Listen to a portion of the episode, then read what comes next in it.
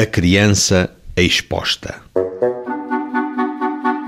Em auto de investigação, elaborado pelo administrador do Conselho e entregue em juízo, exarou-se que Joaquina Teodora, moradora na Rua dos Olivais, da povoação de Lardosa, testemunha jurada aos Santos Evangelhos, respondeu que às 12 horas da noite do dia 4 para 5 do corrente, estando na cama, ouviu bater à porta e em seguida ouviu uma criança a chorar.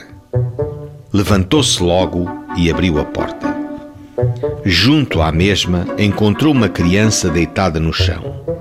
Para a levantar, chamou suas vizinhas Henriqueta Rosa e Maria Antunes, conhecendo depois que a criança era do sexo feminino, recém-nascida, ignorando de quem fosse filha e quem fosse o autor da exposição, tendo de imediato levado a mesma ao regedor.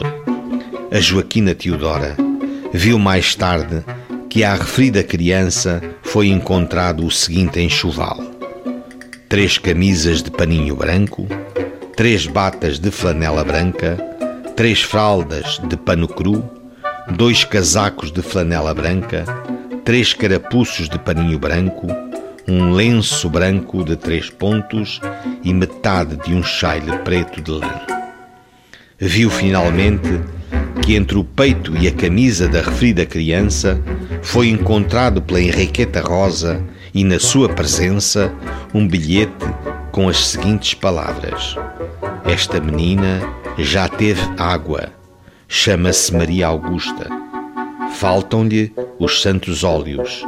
Nasceu às 8 horas da manhã de 4 de outubro de 1907. Guardem sempre este papel e deem-no à menina.